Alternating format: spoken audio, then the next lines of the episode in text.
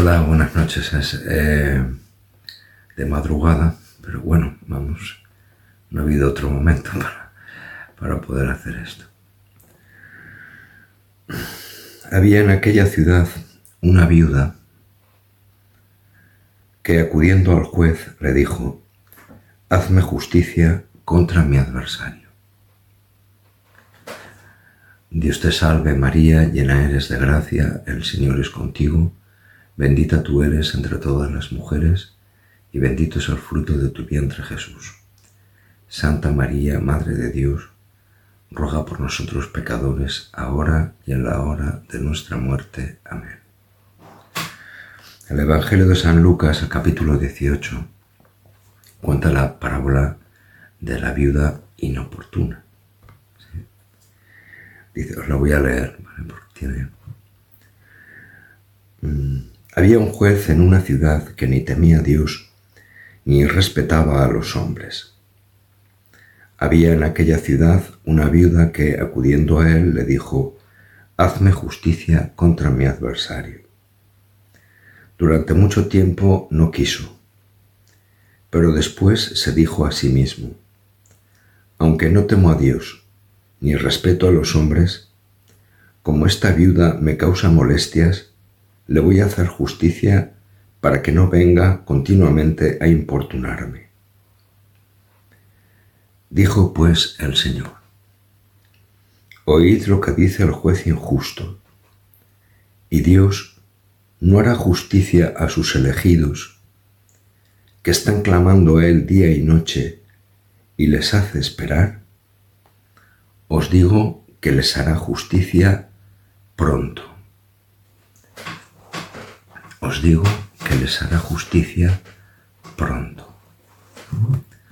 Pronto eh, aparece esa palabra, la palabra pronto, eh, aparece unas cuantas veces en los labios de Jesús, ¿vale? Y em, puede parecer una tontería, pero eh, vamos a meternos un poco dentro de ese misterio, ¿sí? Porque nos vamos a llevar algunas sorpresas, ¿vale? La palabra pronto. Os digo que les hará justicia pronto a sus elegidos. Les hará justicia pronto. Cuando Judas abandona el cenáculo sin comulgar, sin la consagración del pan y del vino, Jesús le dice, lo que tengas que hacer, hazlo pronto. Ese pronto se va a traducir en unas horas nada más. No hay mucho más que esperar. Pronto, ¿vale? Jesús en el discurso eh, de las despedidas del Evangelio según San Juan dice que el Padre lo glorificará y lo glorificará pronto. Si esto lo dice el jueves en la noche, entendiendo que la cena pascual, la, última cena, la primera Eucaristía es jueves en la noche, eh, Dios le hace justicia el viernes, sábado, domingo, domingo, cuatro días. Hace justicia cuatro días más tarde. O sea, ese pronto no es un pronto indefinido, ¿sabes? Es decir, algún día, porque para eso, cuando Jesús habla de un futuro lejano, dice, suele decir, aquel día. Aquel día, el que esté enterrado, que no baje por sus casas, aquel día, que huyan a los montes, aquel día, ¿vale?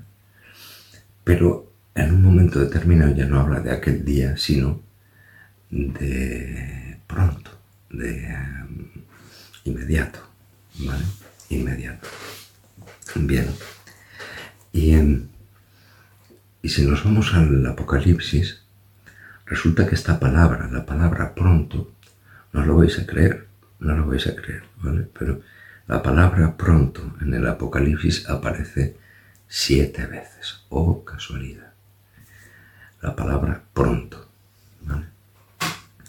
O sea, ¿os acordáis que decía, os decía la, la semana pasada, parece, o la anterior, decía, cuando hay siete cosas, digamos, que se repiten, digamos, la más importante es la número cuatro, eh, cuando dice siete cosas se entiende que es algo eh, verdaderamente judaico, ¿eh? judío, hebreo, ¿vale? Y la más importante es la cuatro, ¿vale? Bien, os decía también que el número tres, el emet en hebreo, es una cosa que se repite tres veces, es una verdad bíblica, ¿vale? Algo inamovible, algo que se repite tres veces. ¿no? Señor, tú lo sabes todo, tú sabes que te quiero. Tres veces. No conozco a ese hombre tres veces, sin las negaciones de Pedro. Santo, santo, santo. En Isaías 6, tres veces. ¿Por qué? Porque Dios es verdaderamente, auténticamente, realmente, de todas las maneras, santo. Bien, pues nos vamos al Apocalipsis. ¿vale? y nos encontramos que nada más empezar el Apocalipsis capítulo 1, prácticamente no nos da tiempo casi ni a darnos cuenta. Dice, revelación de Jesucristo, capítulo 1, versículo 1. Revelación de Jesucristo se la concedió a Dios por medio, eh, para, para manifestar a sus siervos lo que ha de suceder pronto. Pronto. Pronto no es aquel día. Pronto es unos días, inmediato, digamos, algo que pronto. Bien, esa, tenemos la primera. La segunda, cuando habla la iglesia de Pérgamo, dice, arrepiéntete pues, si no, iré pronto donde ti, y lucharé contra esos con la espada de mi boca. ¿Por qué dice? Eh, pronto, y lucharé contra esos con la espada de mi boca. Aquí nos tendríamos que ir, creo que es el capítulo 4 de la carta a los Efesios. Creo que es, no me mucho que pero en práctica es el capítulo 4 donde San Pablo nos habla de la armadura de Dios. Y entonces dice, por calzaos el yelmo de la fe, poneros el escudo, tal, llevar la espada del Espíritu, que es la palabra de Dios. O sea, la palabra de Dios es una espada que sale de la boca. ¿sí? En los antiguos códices medievales mm, que dibujaban el Apocalipsis, ¿no? el Beato de Liébana, por ejemplo, aparece Jesucristo, y aparece Jesucristo y de su boca sale una espada. Porque mi palabra es como una espada que se mete hasta los tuétanos, digamos, se mete hasta lo más dentro del corazón, la palabra, la palabra. Por esto estos vídeos no son muy divertidos, en el sentido de estos vídeos que hacemos de encuentros con la Biblia, no son muy divertidos de poner mapas o fotos o tal, porque lo que cuenta es la palabra, no las imágenes ni es la palabra. Dichosos, acordados de aquella bienaventuranza del Apocalipsis, dichosos, dichosos los que oigan y los que escuchen la palabra, las palabras escritas en este libro. ¿Vale? Bien. Entonces iré pronto eh, donde ti y lucharé contra esos con la espada de mi boca. Así lo podemos entender. La tercera es dirigida a la iglesia de Filadelfia. Dice, vengo pronto, vengo pronto.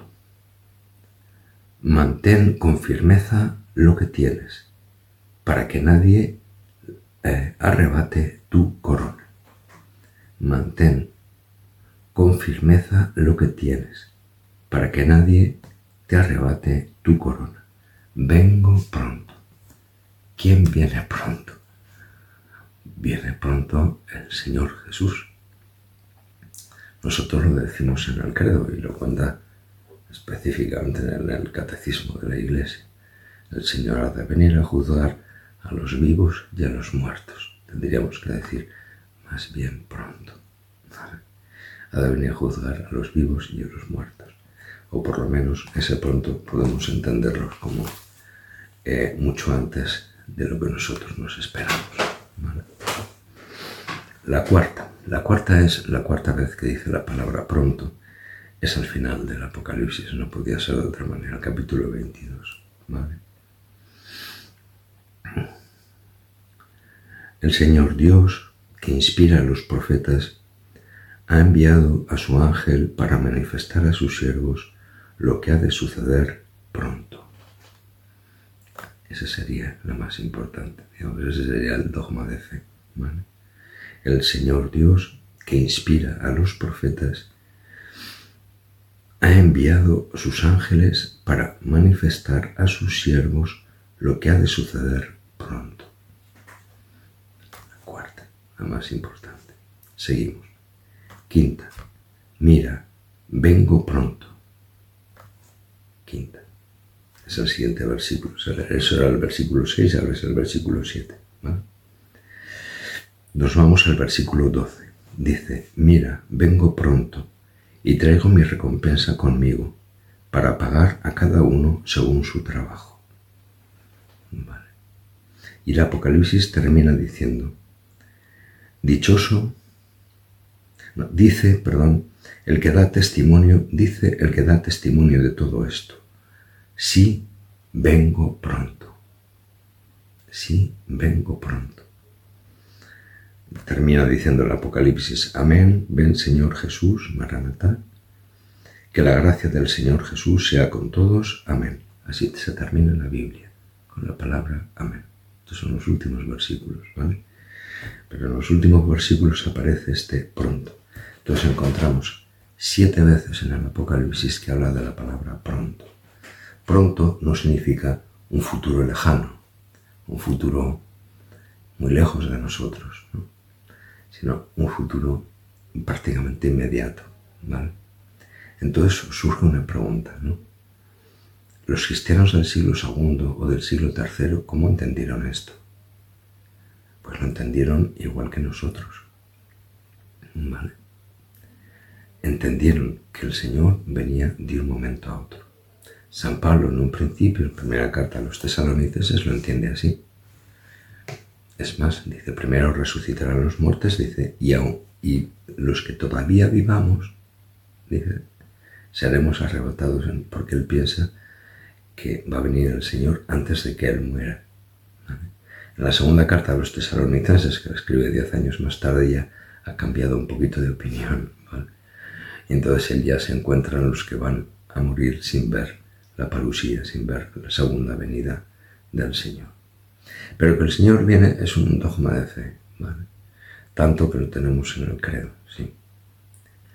Y desde allí ha de venir a juzgar a los vivos y a los muertos.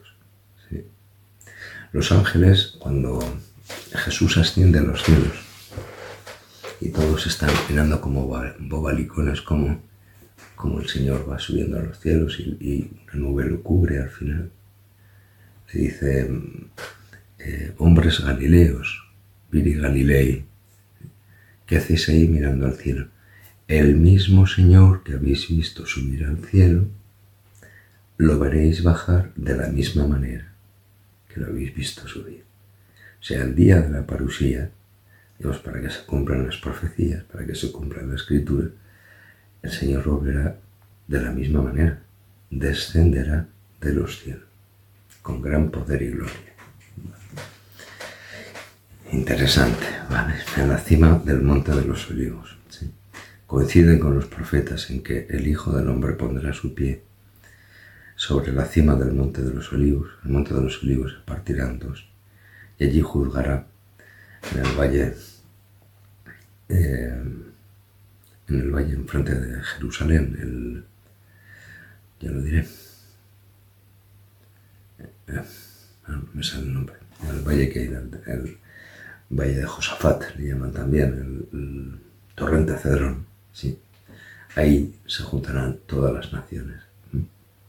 Y allí será el juicio final, La famosa, el, famoso relato de Mateo en el que el Señor aparecerá revestido de poder y de gloria entre los ángeles del cielo, separará a, los, las ovejas de las cabras, así como un pastor se baja, separará a los hombres en dos grupos, digamos, en, las ovejas de las cabras. Y dirá a las ovejas, venid, benditos de mi Padre, heredad al reino eterno. Será, digamos, el final, el final de la historia que le toca al ser humano. Después empezará la historia del hombre celeste, del hombre de los cielos, de nosotros, en una dimensión celestial, cósmica, una cosa fuera de toda, ni ojo vio, ni oído yo, lo que el hombre tiene preparado para los que le aman, lo, que, lo que Dios tiene preparado para los que le aman. ¿vale? Entonces, eh, ¿cómo se puede entender que en el siglo II, que, que el, Señor diga pronto, hayan pasado casi 20 siglos y todavía no haya vuelto? Bueno, es algo, es una historia semítica. ¿no? El Señor dice estas palabras para que para que todo hombre en cualquier época de la historia viva en esa tensión escatológica. Escatológica significa eschaton, significa el fin, ¿sí? Eh, con las palabras del fin, en esa tensión de las palabras del fin, sabiendo qué es lo que, qué es lo que nos espera, digamos, ¿no? a cada uno. Y en cierto sentido es como una obra de caridad de Dios, ¿sí? porque cada uno de nosotros ha de enfrentarse a su propio fin. Cuando el Señor dice vengo pronto, dice vengo pronto de cara al mundo, digamos, puede haber un pepinazo nuclear y se acabó este asunto y entonces aparezca el Señor, o te puede dar un infarto esta noche o mañana me puede dar un infarto esta noche o mañana y entonces se cumple la palabra que dice vengo pronto y tan pronto esta noche. O sea, esta, esa es la cosa, ¿vale? Entonces, para que todo el mundo, de cualquier, con todos los elegidos que dice aquí, eh, puedan vivir en esa tensión, es una palabra que se cumple en el siglo I, segundo, tercero, cuarto, quinto, sexto. Todas las generaciones de cristianos han estado viviendo en esta tensión de decir, mira, que esto eh, es un suspiro, ¿sí? Que, que, los, los años se pasan volando que nadie sabe qué es lo que va a pasar mañana. ¿vale? Y el Señor ha prometido que volverá, que volverá. Para juzgar a los vivos y a los muertos. Cuán piadosa ha de ser nuestra vida para ser dignos de participar en el banquete de bodas del Cordero. El banquete de bodas del Cordero. Bien, acerca de este asunto de, la resurrección, o sea, perdón, del final de los tiempos. Yo sé, porque los he leído y los he visto, que hay muchas eh, controversias en Internet, ¿no? de gente que dice que esto, lo otro. Hay mil opiniones. ¿vale? Lo que yo os digo no es ninguna opinión eh, extraña, es la, opinión de Jesucristo, la opinión de Dios. Si Él dice que viene pronto, es que viene pronto, ¿vale? Sí, vengo pronto. Vengo pronto, vengo pronto, vengo pronto, vengo pronto, siete veces. Vengo pronto, ¿vale? Entonces, eh, poder vivir con esta esperanza, ¿sabes? De que no todo se acaba aquí, ¿vale? O sea, no, no, lo importante no es triunfar en la vida, o triunfar delante de los hombres. Lo importante es triunfar, entre comillas, delante de Dios. Aunque uno en la vida sea un desgraciado, no importa. Lo importante es de cara a Dios. Quiero decir, en cualquier orden de la vida no te da. si trabajas en un banco, lo mismo te da ser un botones, un recadero, digamos, que sea el director general del Consejo General de la entidad bancaria. ¿vale? Porque en el fondo se te va a juzgar igual que al botones. No te va a servir para nada, ¿vale? Uno puede presentar delante del Señor y decir, es que soy director general de una entidad bancaria. Y el Señor le dirá, ¿y a mí qué me importa? ¿Tú qué has hecho? Dice, no, que soy juez del Tribunal Supremo. ¿Y qué? Soy presidente de este país. ¿Y qué? ¿Y qué has hecho con tu vida? ¿Tú me quieres? ¿No me quieres? ¿Quieres venir a ti? No. ¿Quieres saber algo de mí? ¿No quieres saber nada de mí? Eh, ¿Dónde te pongo? ¿Entre los cabritos o entre las ovejas?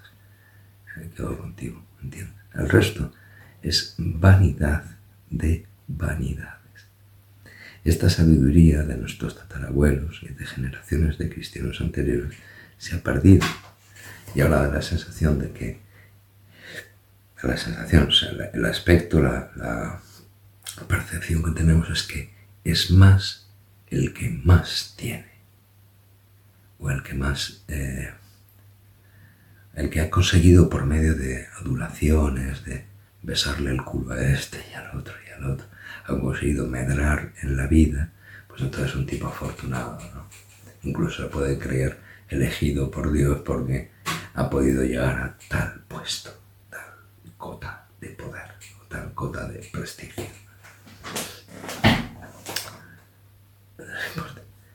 A Dios le importa es un pimiento. A Dios le importas tú.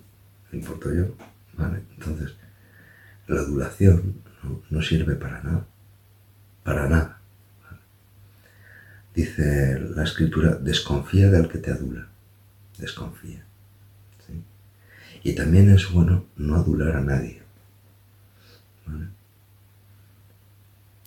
Porque muchas veces detrás de esa adulación hay un juego perverso de querer llevarse al huerto a la persona a la que adulas para que te promocione. ¿Entendéis lo que quiero decir? Eh, os cuento una anécdota y así. Resulta que hubo un cura en, la diócesis de Roma, em, que en el fondo él era un eremita, sí, pero cosas de la vida pues le dieron una parroquia parroquia desacralizada en Roma, para que, se, para que cuidara de los niños de la calle, para que hiciera esta obra de caridad. Niños que no tenían padres o que tal, los, él los recogía entre aquellas cuatro paredes y tal. se llama San Felipe Neri. San Felipe Neri. Bien, y poco a poco resulta que, sin él quererlo, sin pretenderlo, porque si las cosas uno las las va buscando, no salen salen cuando uno no busca nada de nada. Entonces se convirtió en el cura más popular de Roma, tan popular, con tanto prestigio, digamos, a nivel de santidad, a nivel de, ejemplo de vida, que la curia romana pensó en hacerle cardenal. Eso sería un golpe, digamos, sería un golpe de efecto estupendo, porque claro, daría prestigio que nada más y nada menos que San Felipe Neri fuera cardenal de la Iglesia Católica. O sea, iba a subir el nivel, digamos, del colegio cardenalicio, de la curia. Y San Felipe Neri dijo que no, que no. Y les dijo, prefiero el paraíso, preferisco el paradiso. Porque la cosa no es lo que sea aquí, o lo que piensen aquí los hombres, los obispos, ni nadie. La cosa es qué es lo que Dios piensa. a ese sí hay que temer, a ese sí hay que respetar. Lo que piensen los hombres, mira, hoy y si mañana deja de ser, no, no, no. Entonces, que no se nos vaya de la cabeza vengo pronto, siete veces en el Apocalipsis. Vengo pronto. ¿De acuerdo? Ese pronto de los que, estoy seguro de los que estamos oyendo este vídeo, digamos, igual si lo repetimos el año que viene, muchos o yo, cualquiera de ustedes, igual ya no estamos aquí, porque el Señor ha venido pronto. ¿Sabéis? la vida es corta, dice, y hay sustos por el camino, dice la escritura, y hay sustos por el camino. Pues nos puede tocar terminar. El Señor viene y lo cumple su promesa. Yo os aseguro que el cielo y la tierra pasarán, pero lo que está escrito aquí no pasará de ninguna manera. Y si el Señor dice que viene pronto, es que viene pronto. No sé si si es el final de los tiempos o es el final de tus tiempos o el final de mis tiempos. Y se acabó ya. ¿no? lo sé. Pero que viene pronto es que esto es seguro. Eso, está clarísimo. Eso está clarísimo. Más bien pronto que tarde. Ya os digo, Judas en, cuestión de horas. Y el Padre glorifica al Hijo en cuestión de cuatro días. No, no, penséis que pronto significa 14 siglos más. pronto para ti puede ser meses, semanas, horas, años, pero no mucho más, ¿eh? no mucho más. Entonces, ánimo. Eh, que podéis disfrutar. Eh, a ver si sois capaces de encontrar en el Apocalipsis las siete veces que el Señor habla de pronto. Porque decir, decir, vengo pronto, solamente lo dice tres veces al final. Una, dos y tres. Emet, la verdad. Y si Él dice tres veces, vengo pronto, es que viene pronto. Santo, santo, santo. Tú sabes que te quiero, tú sabes que te quiero, tú sabes que te quiero. Tres veces el Emet. Es una verdad bíblica absoluta. Una verdad bíblica absoluta. Entonces, que el Señor viene, Sin duda. entonces, estemos preparados como las vírgenes eh, prudentes, ¿sí? con las lámparas encendidas. Que no nos pillen, ¿vale? Vamos a hacer las cosas bien. Dice, o oh, es que yo he sido un gran pecador toda mi vida, ahora qué voy a hacer, tengo las manos vacías, está igual, pues todavía puedes hacer. Pide perdón, perdona. Acude a la Eucaristía, comulga. Y las cosas pueden que cambien. Da limosna, si puedes. ¿vale? O ayuna, si puedes. Quédate sin comer un día o dos, si puedes. ¿vale? Para que el Señor te hable, para... San Pablo estuvo tres días sin comer.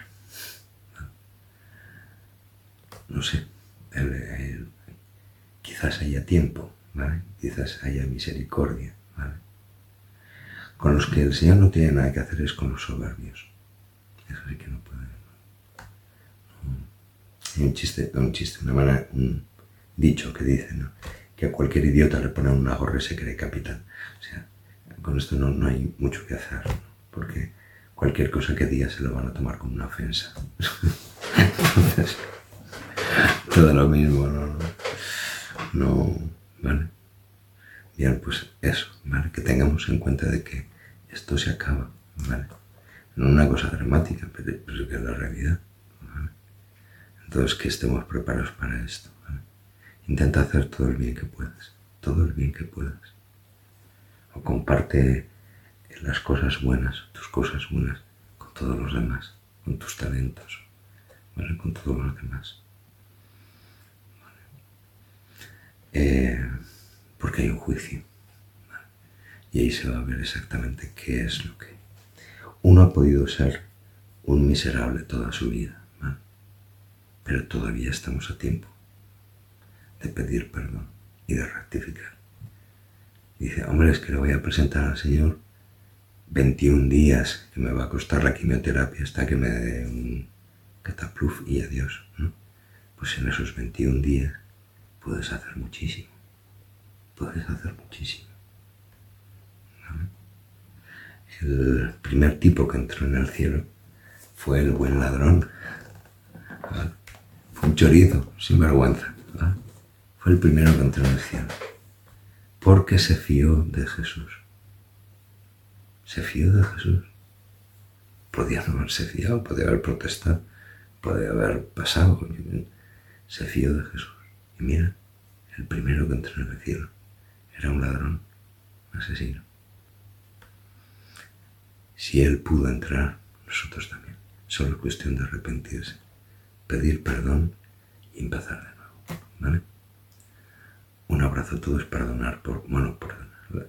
Está grabado muy tarde, pero os mandaremos este vídeo a horas más normalitas, ¿vale? Más normalitas. Que vaya muy bien. Nos vemos.